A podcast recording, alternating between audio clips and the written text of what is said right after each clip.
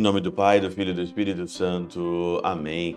Olá, meus queridos amigos, meus queridos irmãos, nos encontramos mais uma vez aqui no nosso Teós, Viva de Coriezo, Percor, Maria, nesse dia 11 de julho de 2022, hoje é dia de São Bento Abade, é uma, é uma alegria celebrar a memória de São Bento, eu rezo todos os dias a oração de São Bento, óculos sagrada, seja minha luz, não seja o dragão meu guia.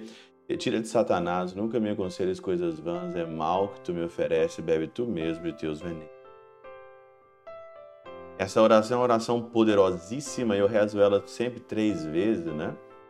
Três vezes ela e a oração de São Miguel Arcanjo que defendemos no combate.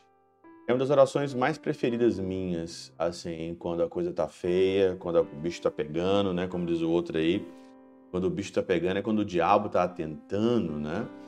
E aí então é, a gente reza sempre essa oração. Pedimos então a São Bento que reze por nós, que interceda por nós.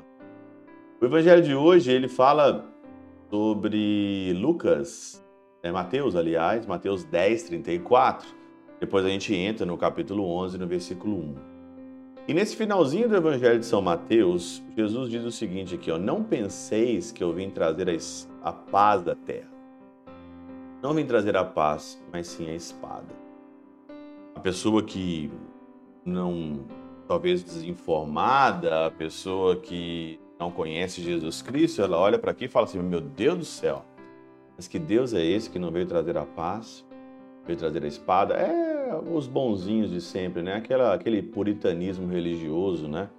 Que as pessoas é, não pode usar arma, não pode fazer isso, não pode fazer aquilo. Aquele puritanismo religioso danado que mata a alma, né? Tem tanta gente puritana na nossa igreja que é muito complicado. O que é o sentido da espada? Por isso que eu gosto de usar a catena áurea, porque tem muito mestre da palavra de Deus que faz interpretações mais esdrúxulas do que a outra.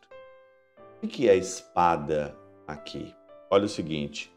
Tanto Hilário de Pontier, ele diz o seguinte: o sentido místico, a espada é a arma mais aguda e representa seu poder. A severidade do juízo e o castigo dos pecadores. Recordemos que a espada também é figura da palavra de Deus. Essa espada foi enviada à terra, isto é, pela pregação, penetrou o coração dos homens. Eu vim trazer não a paz, eu vim trazer a espada. Presta atenção. O significado místico de tudo isso, né? A espada é a palavra que veio ao mundo e penetrou o coração. O Senhor não quer paz, o Senhor quer a espada que penetra o coração do homem. Ela divide os cinco habitantes de uma mesma casa 3 contra 2, 2 contra 3, não é? Não tem ali? Eu vim separar o filho do seu pai, eu vim separar a mãe, a nora, a sogra, os inimigos do homem serão da própria família, o evangelho de hoje. Mas as pessoas interpretam é que você vai brigar com o teu pai, vai brigar com a tua mãe, vai brigar com a tua avó, vai brigar com o teu avô. Calma!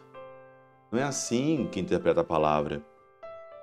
Ela divide os habitantes da mesma casa 3 contra 2, 2 contra 3. Encontramos esses três habitantes no homem: seu corpo, sua alma e sua vontade. Corpo, alma e vontade. O que, que a espada da palavra divide dentro da casa? Não é a sua casa, é a casa interior nossa. Corpo, a alma e a espada e a vontade. Por assim, como a alma foi dada ao corpo, assim o poder de usar de uma ou de outra foi dado ao homem. Por isso a lei foi, pro, foi proposta à vontade. Por isso que tem lei.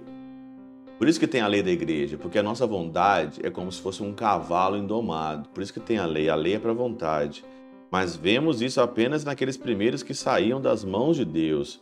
Mas pelo pecado, pela infidelidade dos nossos primeiros pais, para gerações que seguiram o pecado, tornou-se o pai do nosso corpo. A infidelidade é a mãe da nossa alma. O pecado tornou-se então para o nosso corpo e a mãe a infidelidade de nossa alma. A vontade adere a uma e a outra. Então temos cinco habitantes em uma na mesma casa. Nós temos cinco habitantes em um na mesma casa que está todo mundo dividido por causa do pecado, por causa da infidelidade. Quando somos renovados pela água do batismo, pelo poder do Verbo, somos separados do pecado da nossa origem e pelos cortes que fazem em nós a espada de Deus, os cortes faz em nós a espada de Deus somos separados das afeições de nosso pai e da nossa mãe, afeições do corpo, do pecado e as afeições da alma, da infidelidade da nossa mãe, que é a infidelidade. Olha que bonito, né? E faça uma grande discórdia em uma única casa. E os domésticos tornassem os inimigos do novo homem, e alegrando-se-á em permanecer no, na novidade de seu espírito, enquanto os restos de sua antiga origem querem conservar os que antes era objeto de seu prazer. A espada vem, a espada do batismo, da crisma, do Espírito Santo separa.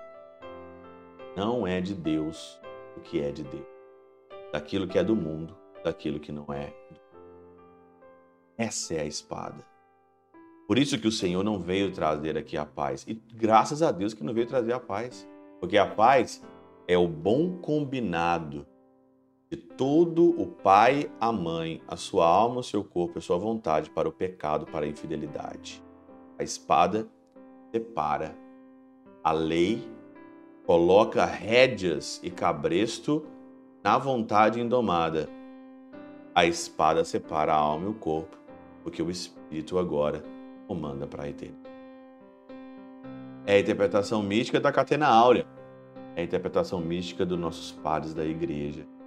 Maravilha. Por isso, não dá para interpretar a palavra tomando, sei lá, suco no boteco ou, sei lá, andando pela estrada. Tem que ter embasamento.